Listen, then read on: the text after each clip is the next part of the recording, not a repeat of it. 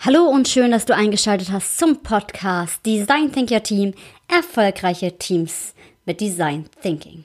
Mein Name ist Alexandra Schollmeier. Ich bin Kommunikationswissenschaftlerin und Design Thinking Coach und ich unterstütze Teams dabei, ihr Teampotenzial auf kreative Art und Weise zu entfesseln.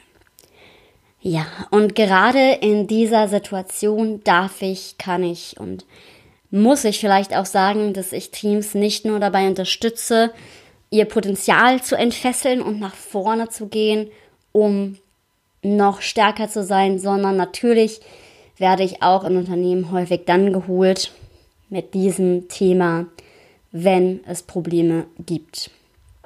Und eigentlich wollte ich heute ähm, auf Anfrage nach der letzten Folge über die zehn Gründe sprechen, warum Design Thinking so eine gute Methode ist und warum man Design Thinking unbedingt zur Teamentwicklung nutzen wollte. Aber ähm, da kann man sehen, wie schnell sich alles innerhalb einer Woche verändern kann. Und ich habe mich jetzt und hier erstmal dagegen entschieden. Die Folge ist im Kasten, die werde ich an einem anderen Zeitpunkt nochmal platzieren. Aber heute und hier möchte ich über den Umgang mit Veränderungen sprechen, indem ich auch und häufig in Unternehmen unterstütze und ich mir auch überlegt habe, okay, was ist das Wissen, was die Menschen jetzt in diesem Augenblick von mir brauchen. Denn selbstverständlich betrifft mich persönlich dieses Thema Coronavirus auch. Das heißt, auch mir wurden einige Seminare abgesagt, beziehungsweise es gab einfach für die Monate April und Mai, für die es sonst immer sehr viele Buchungen gibt. Keine, ähm, auch die Hochschultätigkeit, die ich habe, ist noch nicht gesichert. Ich habe jetzt meinen Auftraggebern und auch den Hochschulen, für die ich tätig bin, digitale Formate angeboten, weil ich denke auch, dass es wichtig ist, in diesem Augenblick dennoch nach vorne zu schauen und an einigen Punkten umzudenken. Und genau darum soll es heute gehen. Also was macht eigentlich Veränderung mit uns und wie können wir positiv damit umgehen? Erstmal finde ich es total wichtig, dass Veränderung mehrere Phasen hat. Und die erste Phase darin ist tatsächlich erstmal, dass je nachdem, wenn es eine Veränderung ist wie jetzt, die von außen an uns herangetragen wird, die wir vielleicht nicht unbedingt begrüßen, erstmal eine Art Schock kommt, den man verdauen muss. Also wo man auch wirklich den Emotionen Raum geben muss. Häufig ist auch erstmal die erste Reaktion, dass wir es erstmal negieren.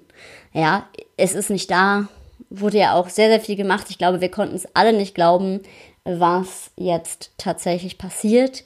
Mm, und ja, müssen jetzt dennoch einen Umgang damit finden. Aber da möchte ich auch an dieser Stelle nochmal erinnern, ähm, es geht hier nicht darum, weil das ist ja irgendwie die Dynamik, die entsteht, dass jetzt jeder ähm, irgendwie Angst haben muss um sein Leben, sondern es geht ja darum, die Risikogruppen vorrangig zu schützen und die Älteren in der Gesellschaft und auch das Gesundheitssystem aufrecht zu erhalten. Das heißt, ähm, ich glaube, die persönliche Angst, ja, natürlich, ähm, auch ich als Freiberufler merke das gerade und das kann hier und da schon mal an die Existenz gehen. Ähm, aber ich bin fest davon überzeugt, dass es Lösungen gibt und wir diese eben auch finden und sehen werden. Das heißt, Schritt eins ist erstmal diesen Schock überhaupt zu haben. Ähm, ja, häufig kommt dann ähm, erst so eine Ablehnphase. Jetzt hatte ich das Gefühl, es war ein bisschen umgekehrt. Das heißt, ja, es wurde sozusagen erst äh, negiert und dann ist jetzt doch begriffen worden, okay, es ist ernst. Ja, das heißt, wir sind jetzt gerade in der Akzeptanz des Moments, die auch total wichtig ist.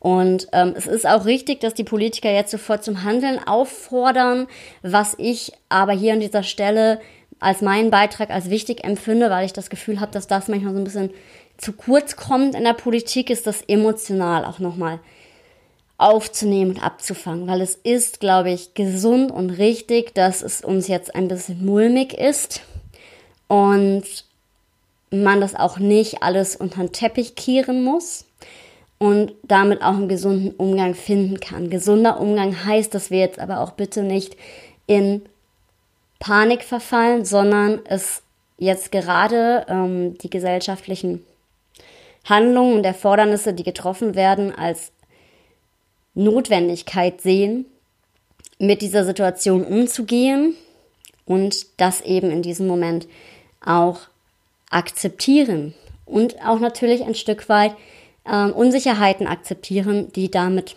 einhergehen.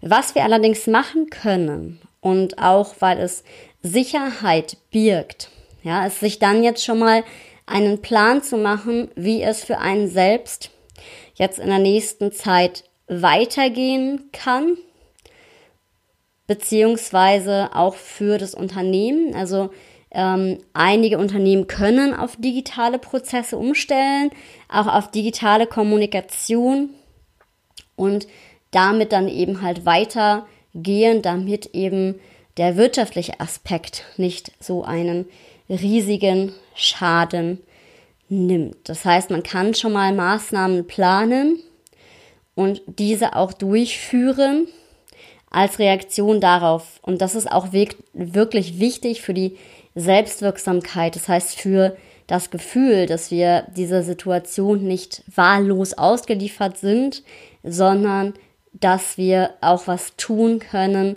um uns selbst ähm, gut zu tun und uns zu stabilisieren und auch die wirtschaftliche Lage zu stabilisieren. Das heißt, ähm, ja, dieser Umgang damit hat im Prinzip eben diese fünf Schritte. Das heißt, wir haben erstmal äh, eine Emotion und auch eine emotionale Klärung, die mit einhergeht.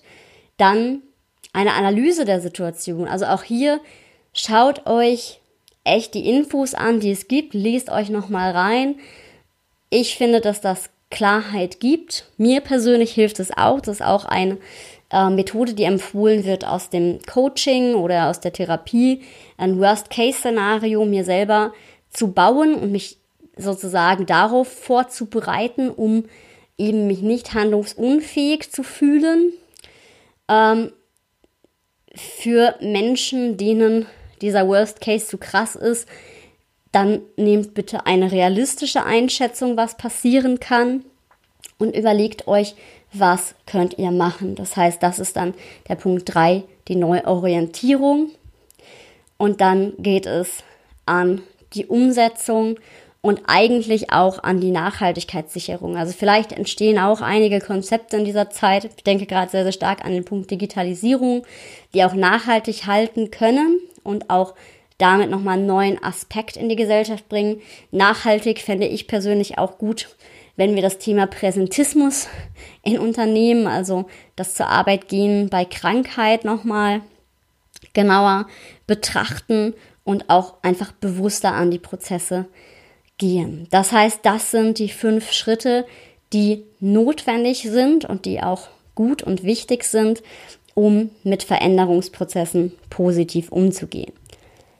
Ja, und jetzt an diesem Punkt finde ich es auch nochmal wichtig zu sagen, dass es jetzt auch an der Zeit ist, das wird ja in Nachrichten auch immer gesagt, aber dass wir auch solidarisch handeln dürfen, weil es nun mal eben nicht darum geht, dass jetzt hier jeder seinen eigenen Hintern retten muss, sondern auch tatsächlich anderen helfen kann und auch sollte. Ja, ich habe zum Beispiel auch jetzt einer Freundin von mir die drei Kinder hat und offensichtlich nächste Woche noch arbeiten muss, aber die Schule geschlossen ist, angeboten für sie, ähm, ja, auf die Kinder aufzupassen, beziehungsweise halt da zu sein. Und ich kann ja bequem vom Homeoffice aus arbeiten. Von daher ist mir das möglich, hier zu unterstützen. Und ich denke, dass wir mehr solcher Gedankenansätze auch brauchen.